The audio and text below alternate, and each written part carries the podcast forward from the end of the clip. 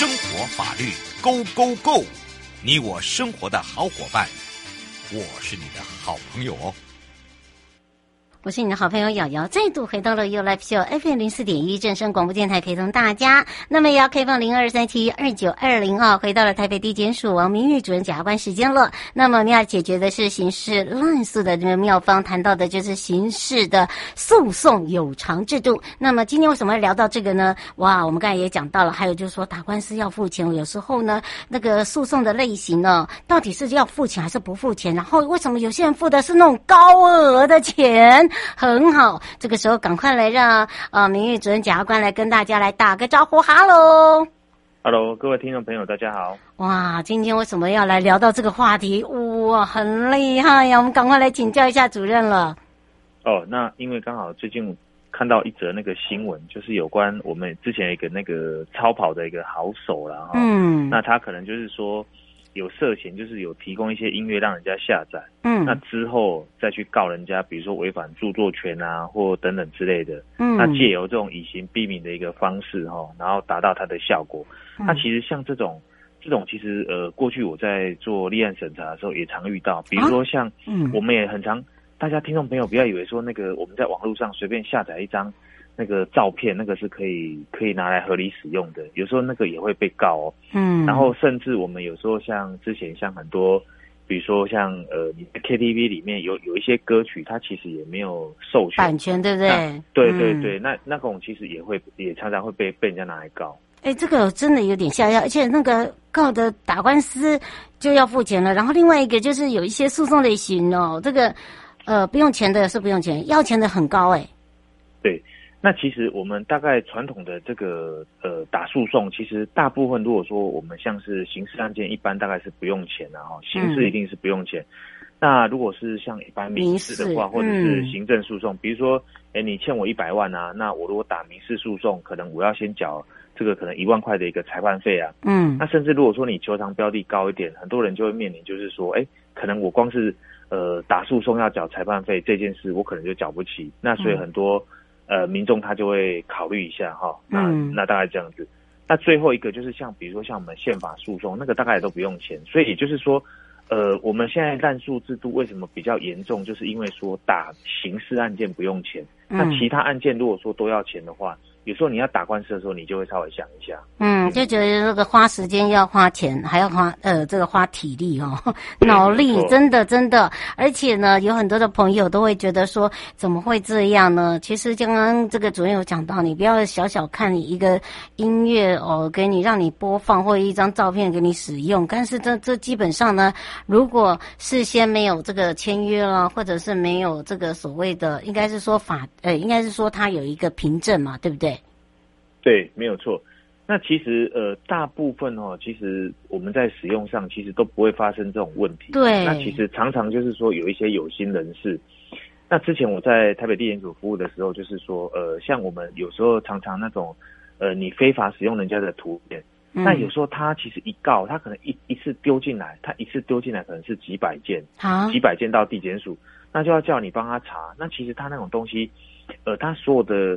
呃，东西都是一样，他大概就是呃，被告不一样，然后大概犯罪事实简单改一下，那其他附件其实都大概都相同。那有时候像这种案件，其实已经大概就是有点像权力的滥用了啦。就是说，其实我们当初要保护的是说，比如说像著作权，是保护我们的这个无体财产权，我们的呃我们的精神创作。那有时候很多人就是常常利用刑事案件，他是不用付钱的，嗯，然后又借由这种以刑逼民的方式，然后来达到他的一个非法目的。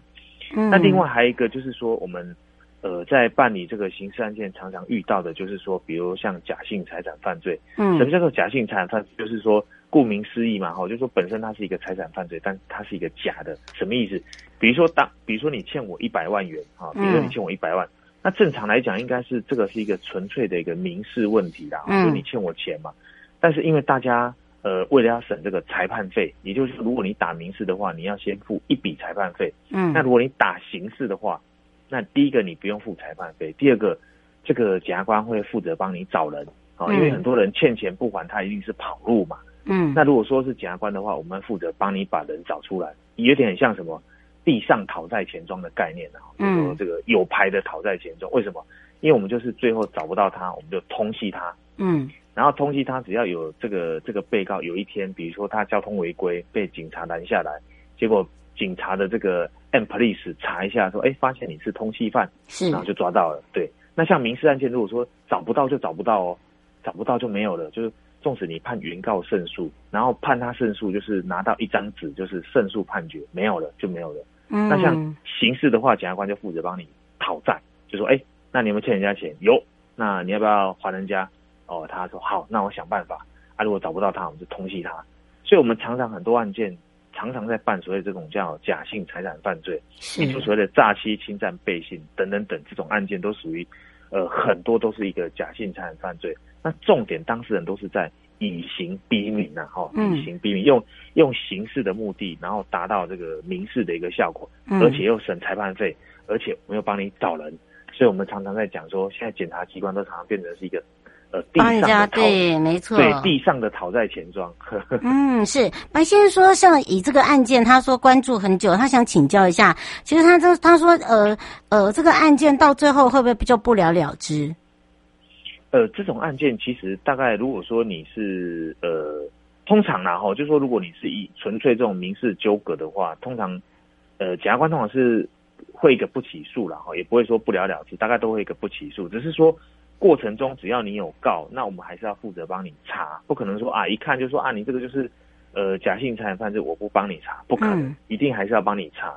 嗯，那、啊、当然啦，就是最后谈到就是说要怎么去解决这个，就是呃我觉得就是说这个呃也讨论了好久，但是都一直没有实施。也就是说，刑事案件是不是部分采取所谓的有偿主义？什么意思？也就是说，如果像刚才遇到我讲的这种假性财产犯罪，嗯、比如说你来。你来欠钱不还的，你来告刑事案件，对，然后我再来帮你处理。我们、啊、我们是不是要付一点这个裁判费？哦，付一点裁判费。哦、那比如说，假设啊，那今天比如说，呃，检察官认为你有道理，有道理，那我把你裁判费还你嘛，因为你讲的是有道理。比如说我起诉被告，然后裁判费还你。嗯、那我那如果说我觉得你讲的没有道理，我应该裁判费怎么样？就没收，也不是这样没收啦，嗯、就是说你使用。司司法资源的一个成本哦，成本，因为你告民事本来就要钱嘛，你告刑，你现在来告刑事，那一样还是要付钱。那这时候会有一个导导向的效果，就是说，哎，那你本来应该跑民事，你就去跑民事，嗯，那你跑刑事就跑刑事，因为这个会造成一个排挤效应。也就是说，现在检察机关大概就是每天哦，那个案件就如同这个雪呃雪雪片般这样子飞来哈，真的是太多了。嗯，所以有时候民众常常会抱怨说，阿花那几个案件吼。啊，去地检署修过，啊，过过那检察官都无给他传，而且讲给他传一遍了，继续过都无给他传。